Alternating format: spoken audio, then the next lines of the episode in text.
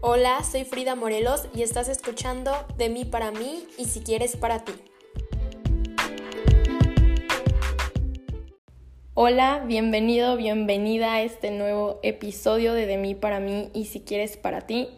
Estamos comenzando al fin la segunda temporada y espero que arranque con todo este episodio. Hoy, como habrás visto en el título, vamos a hablar sobre algo raro. El título es Víctimas.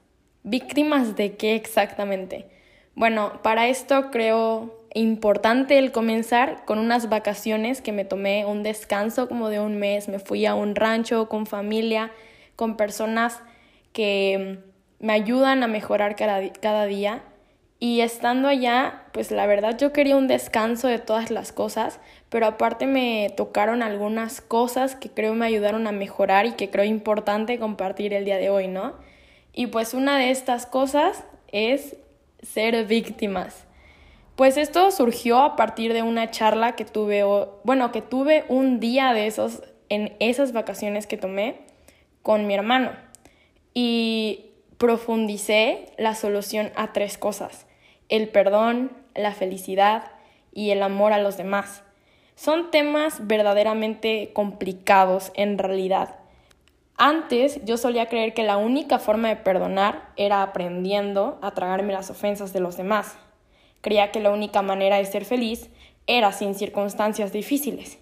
Y finalmente, que la única forma de amar a los demás era pasando por alto sus errores la verdad tiene muchísimo sentido, ¿no? O sea, si no hay circunstancias difíciles, si los demás no hacen nada que te moleste, pues qué fácil perdonarlos, ¿no? Qué fácil amarlos, qué fácil ser feliz. Pero me equivoqué y estaba totalmente perdida porque pues como ya sabrán, eso es imposible. Siempre va a haber cosas que nos van a bajar, siempre va a haber cosas que no nos van a gustar y es imposible evitarlo. ¿Y cómo descubrí eso? Pues la verdad es que esto fue un proceso muy largo y todo comienza desde que yo me di cuenta, como lo decía mi mamá, como a tener una adicción al sufrimiento. ¿A qué me refiero con esto? Por ejemplo, yo hacía varias cosas con las que yo misma me hacía sufrir. Mm, un ejemplo podría ser el que, por ejemplo, mi mamá iba a decir algo y yo antes de que lo dijera pensaba como la peor cosa que podía decir y la decía. Entonces, si por ejemplo yo le decía, mamá, me veo bonita hoy, antes de que mi mamá respondiera, yo veía su cara y era como de, no, ¿verdad? Me veo bien fea. Entonces, ese tipo de pensamientos me hacían como a mí inventarme las cosas que otros iban a decir, pero de forma como que me lastimaban. Entonces, ahí yo empezaba a sufrir o de pensar lo que los otros pensaban o de querer la aceptación de los demás. Y ese tipo de cosas me hacían ser lo que yo, o lo que yo llamo tener una adicción al sufrimiento, ¿no? Entonces, claramente no harían nada para cambiarlo. ¿Por qué? Porque es muy fácil el culpar a los demás por las, por las acciones que nosotros tomamos ante las circunstancias. Entonces yo culpaba y culpaba, no, es que grité porque tú hiciste esto mal.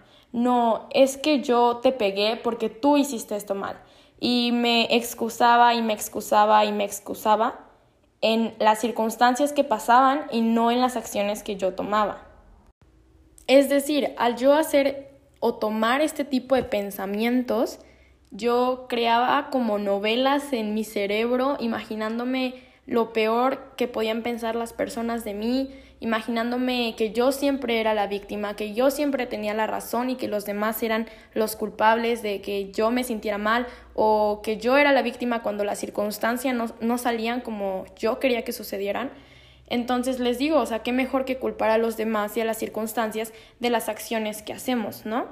Y sin saberlo, lamentablemente me estaba convirtiendo en lo que conocemos como una persona tóxica. La verdad es que ya está un poco indefinido el término persona tóxica porque ya lo usamos para todo. La verdad es como, no, es que está saliendo con otra, ay, es que es bien tóxica, ay, es que está hablando mal de alguien más, ay, es que es bien tóxica. Pero aquí les va la definición verdadera de qué es ser una persona tóxica.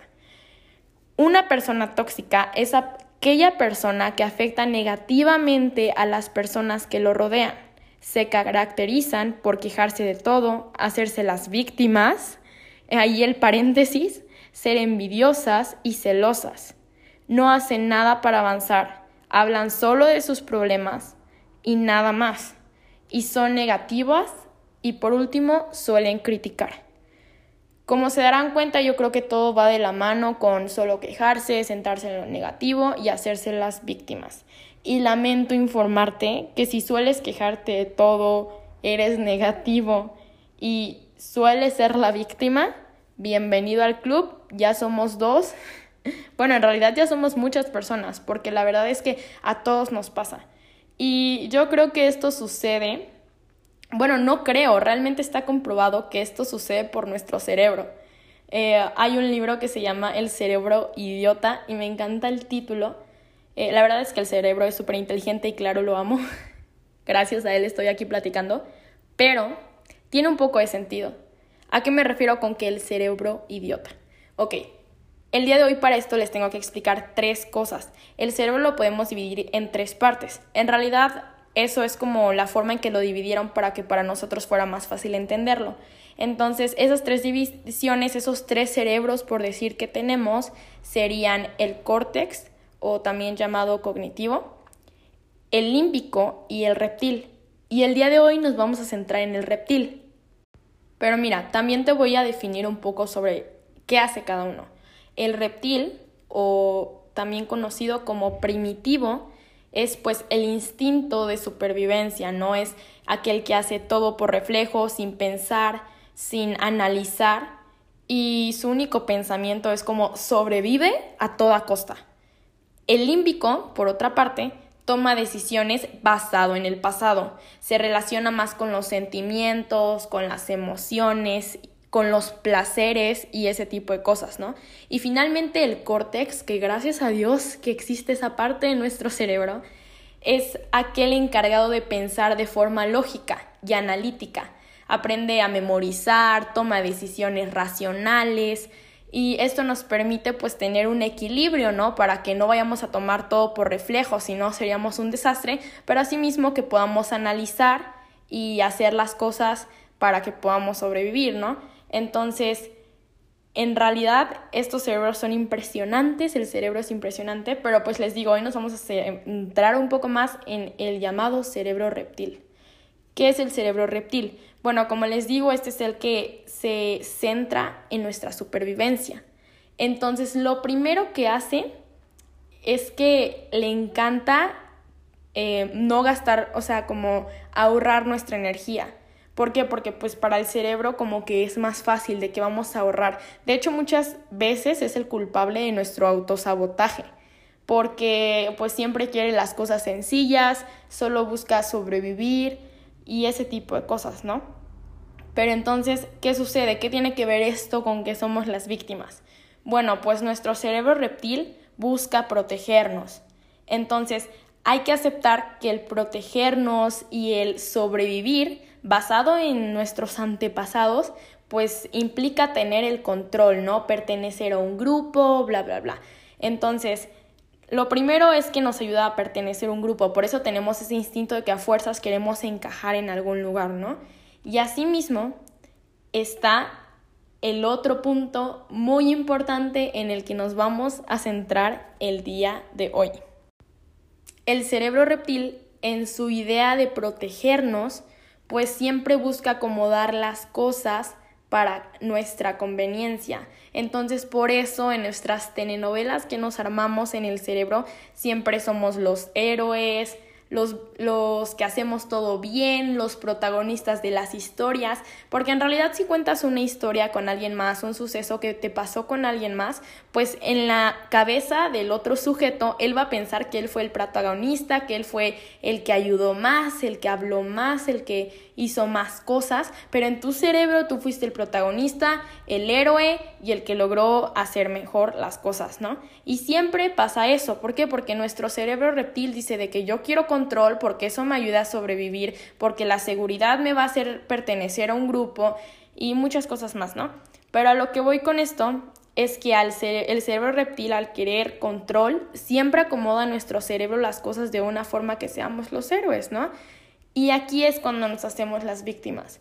Comienza, sucede una situación y tú haces algo mal, pero tu cerebro reptil te dice de que no, tranquila, tú estás bien. Los demás se equivocaron, pero tú lo hiciste bien. Tú eres el héroe, acuérdate que a ti no te salen las cosas mal. Entonces, eso es lo que sucede, por eso nos comenzamos a ser las víctimas. De hecho, el reptil va también de la mano con el miedo, ¿no?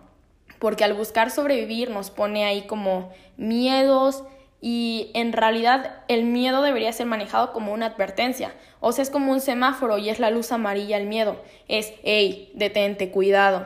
Pero tampoco significa ahí ya quédate estancado. Eh, no es rojo, es amarillo. Entonces, está súper interesante esto. Pero aparte todo cuadro, porque justamente yo estaba leyendo un libro que se llama ¿Por qué soy así? Eh, no crean que lo promociono, lo estaba leyendo de verdad.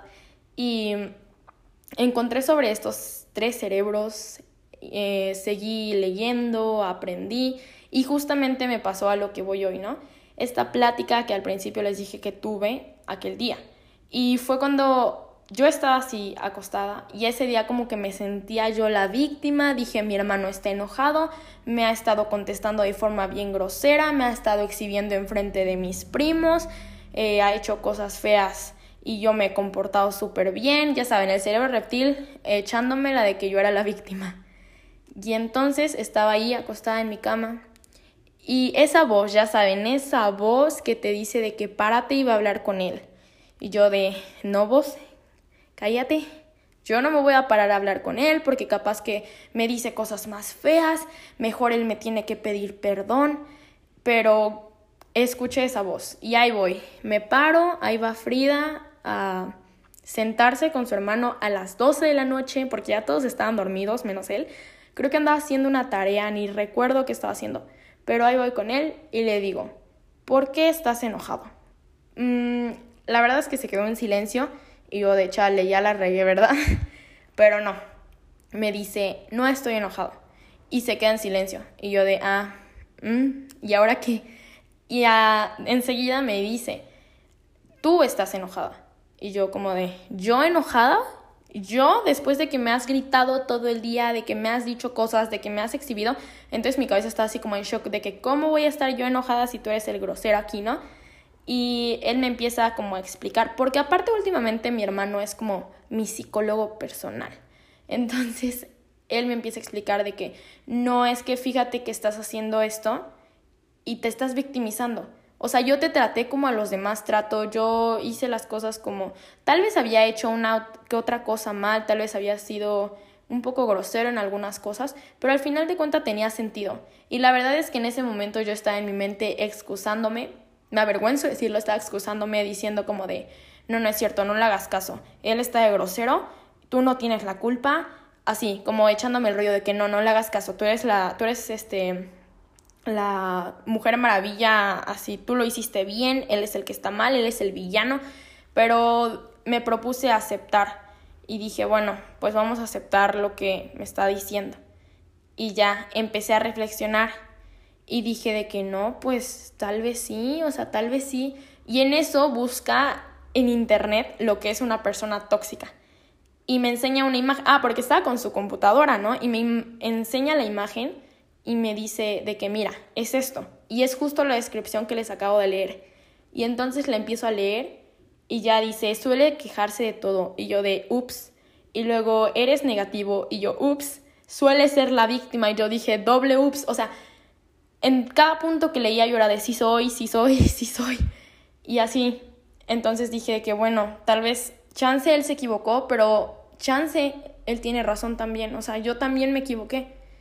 Y le dije, pero es que, ¿cómo arreglo eso? Y la verdad es que eso ya me estaba haciendo bastante sufrir. No tendría sentido hablar de esto si no nos afectara.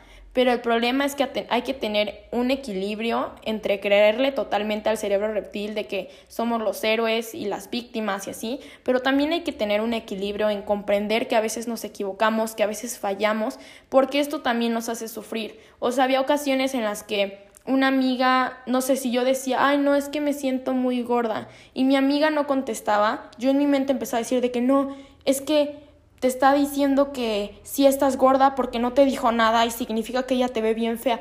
Y me atacaba yo solita. Y tal vez probablemente mi amiga ni me escuchó o algo pasó. Entonces, es un ejemplo, claro. O sea, suceden muchas cosas así que yo misma, mi cerebro me empezaba a atacar de que no, es que lo está diciendo por esto, y es que no te quiere, y es que, y es que, y es que, y es que. Y así se me iba la vida, y así llegaba a veces a mi casa llorando, mamá, es que mi amiga, es que no tengo amigos, que no sé qué. Pero pues claro, todo era invento de mi cerebro, ¿no? Porque claro, yo soy la víctima. Y pues así sucedió ese día. Yo estaba sentada y hablando con él y yo estaba como reflexionando de que no, o sea, sí puede ser, o sea, tiene sentido.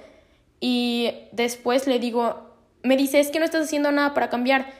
Todos los días te quejas de que nos gritas y después te molestas contigo mismo, pero el otro día vuelves a hacer lo mismo. Y me quedé, ey. Y me dice, pero no haces nada para cambiarlo.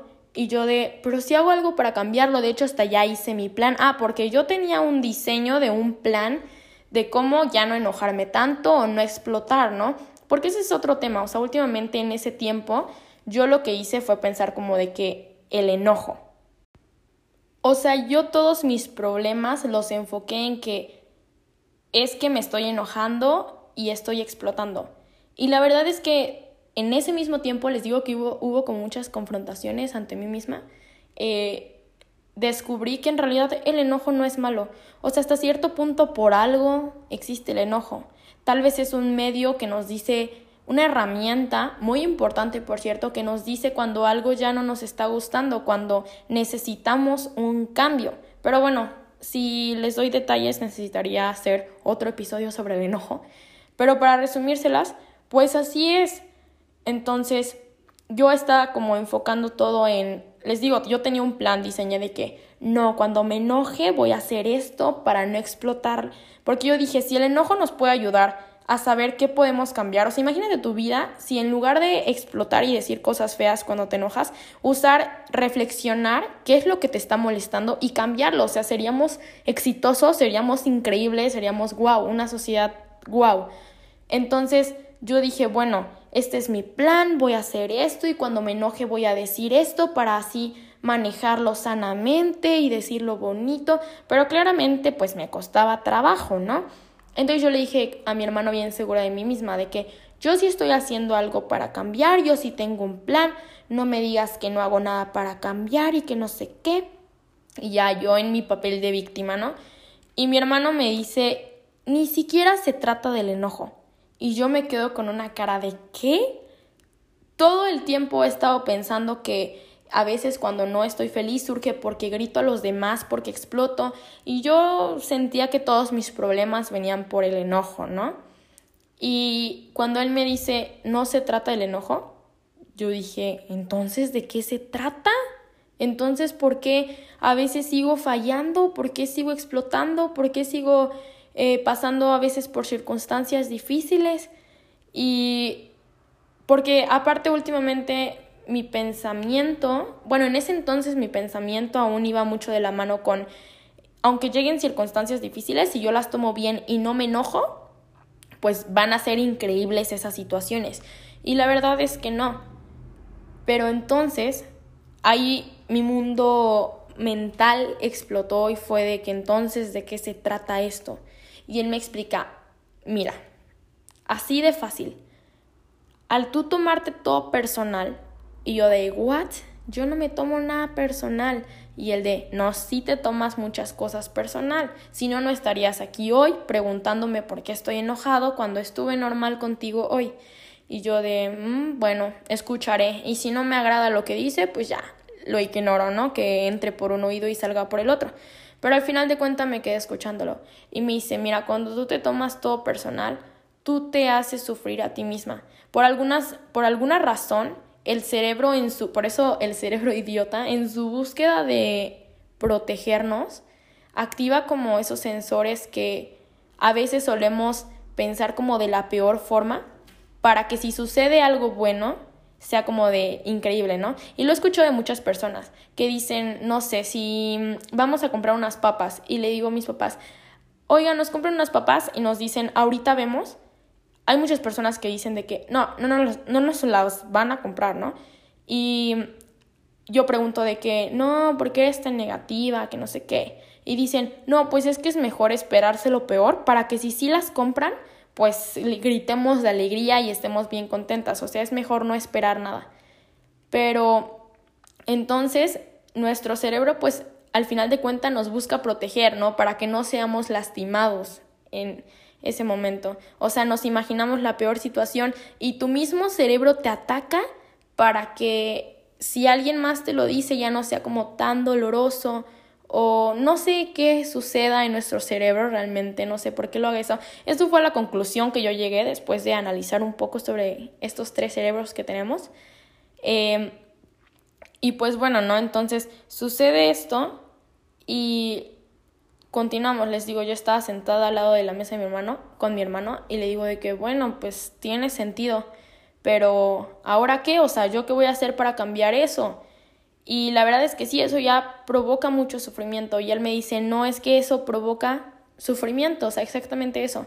Tú te imaginas las peores cosas, tú te atacas de las peores formas y tú te la crees y te crees la víctima, pero aquí está el problema, que sufres. Al ser la víctima sufres porque cualquier cosa te la tomas personal y dices, es que me están atacando, es que no me quieren, es que no sé, cualquier excusa, ¿no? Entonces sufrimos con ese tipo de cosas. Y mi hermano me dice, pero no es, o sea, sé que no es fácil tomarlo así, tomarlo a la ligera y rápido solucionarlo, ¿no? Y le digo, pues entonces, ¿qué hago? Yo no sé cómo solucionar eso. Y me dice, pues por ejemplo, mira, yo en mi caso, y eso es lo que me ha funcionado porque he tomado el consejo en cuenta, y es que nuestro cerebro, pues en su intención de protegernos, a veces nos va a decir cosas feas, ¿no?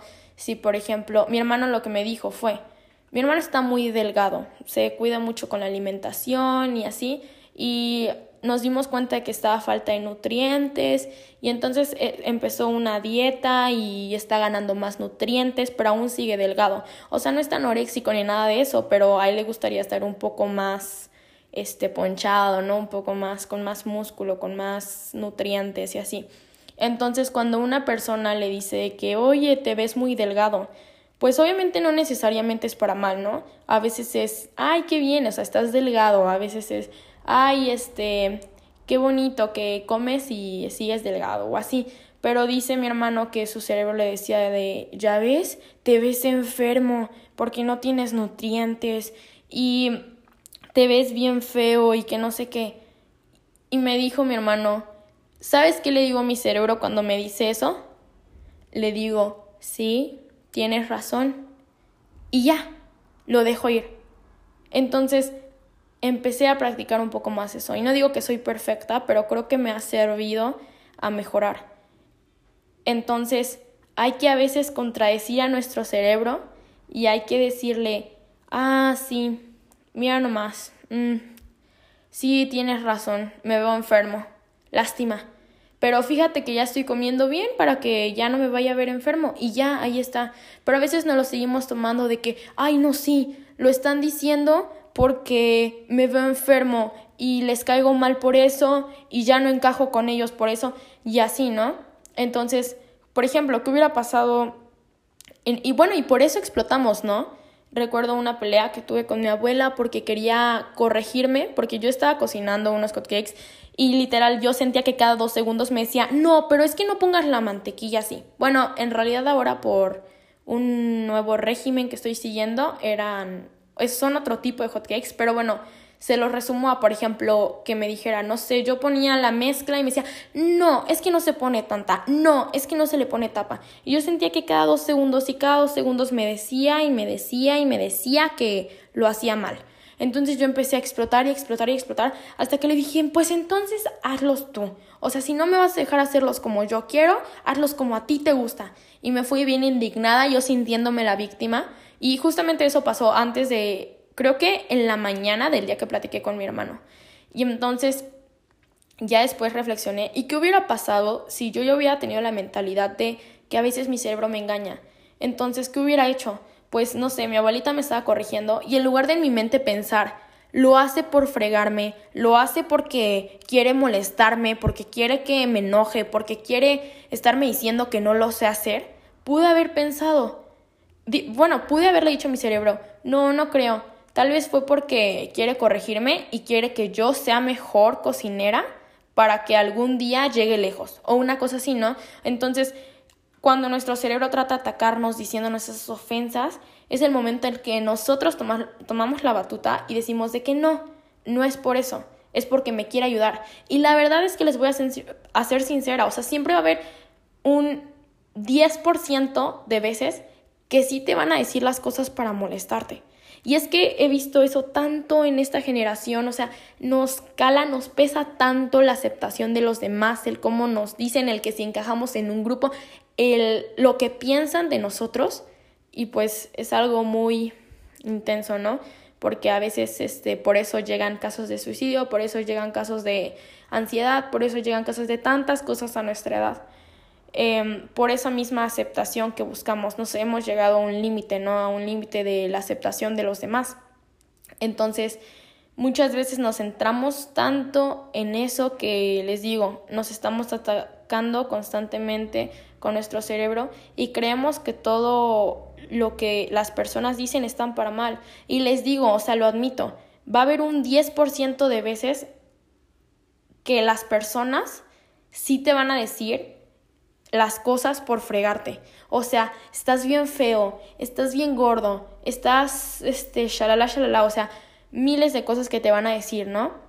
Y asimismo, el, el otro 90% va a ser cosas que te van a decir, pero no necesariamente para fregarte. Entonces hay que reflexionar sobre eso. ¿Para qué te lo están diciendo? Para ayudarte, para no sé, inspirarte, para motivarte. O sea, hay miles de razones, pero nuestro cerebro por alguna razón eh, decide centrarse en qué es para mal, en qué es para fregarnos y por eso se causaba tanta explosión en mi caso, ¿no? O sea, yo lo demostraba enojándome y diciéndome que soy la víctima y yo misma sufría y me alteraba porque los demás no me querían y porque solo decían cosas malas de mí y así. Entonces, esa, es la reflexión después de todo el alborote que hicimos hoy. Eh, esa es la reflexión que llegamos hoy, chicos. Esta generación buscamos siempre la aceptación. Y bueno, realmente no es lo correcto. Pero fuera de eso, realmente en lo que quiero centrarme es en lo que dice el título, ¿no? Dejemos de ser las víctimas.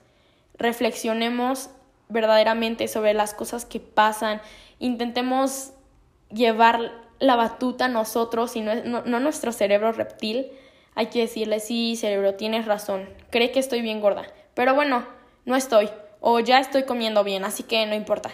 Entonces, no, no, no dejemos que, que esos comentarios nos afecten y el 10% de veces que esos comentarios iban a hacer para fregarnos, da igual, que te dé igual, solo importa lo que tú opines de ti mismo, lo que realmente eres, lo que las personas de tu alrededor que realmente te quieren, con las que realmente convivas, eso es lo que más importa, no lo que otros dicen, que ni siquiera te conocen, que ni siquiera te ven, que nada más es por fregarte.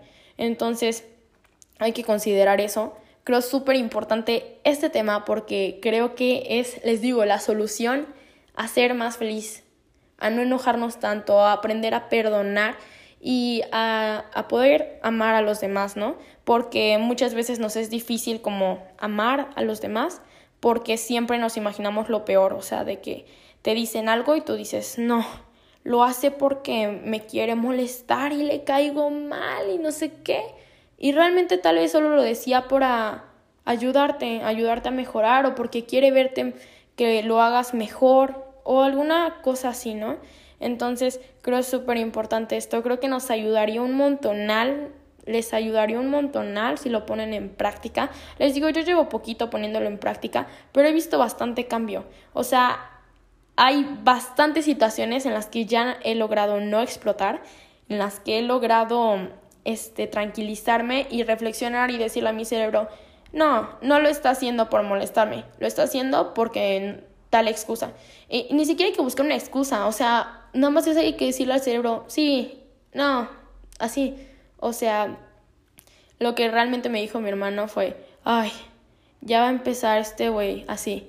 Entonces es lo que hay que pensar. Cuando nuestro cerebro nos dice una cosa grosera, hay que verlo así. O sea, ya va a empezar este con sus cosas.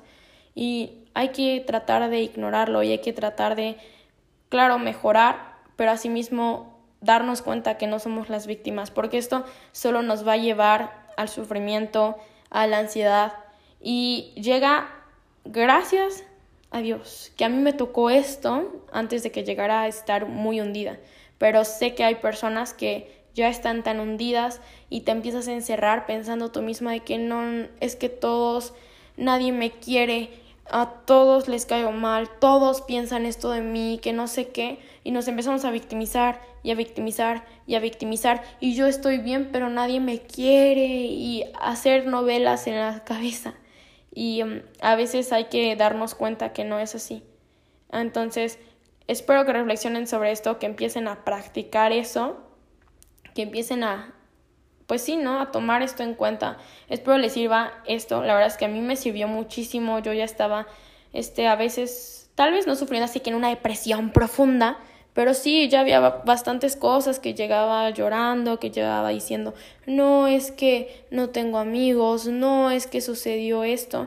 Y pues a veces no era así, ¿no? Solo era que mi cerebro, mi cerebro me decía que cosas feas sobre lo que pensaban. Entonces, Espero les sirva. Tómenlo en cuenta, por favor. Les va a funcionar, se los prometo. Y no lo olviden, cuando su cerebro empiece a decirles algo, ay, ya va a empezar este con sus cosas, así, literal. Y pues bueno, em, espero que les haya gustado este episodio. Recuerden que ya arrancamos con la segunda temporada. Gracias por escuchar este episodio si llegaste hasta este punto y nos vemos en el siguiente episodio.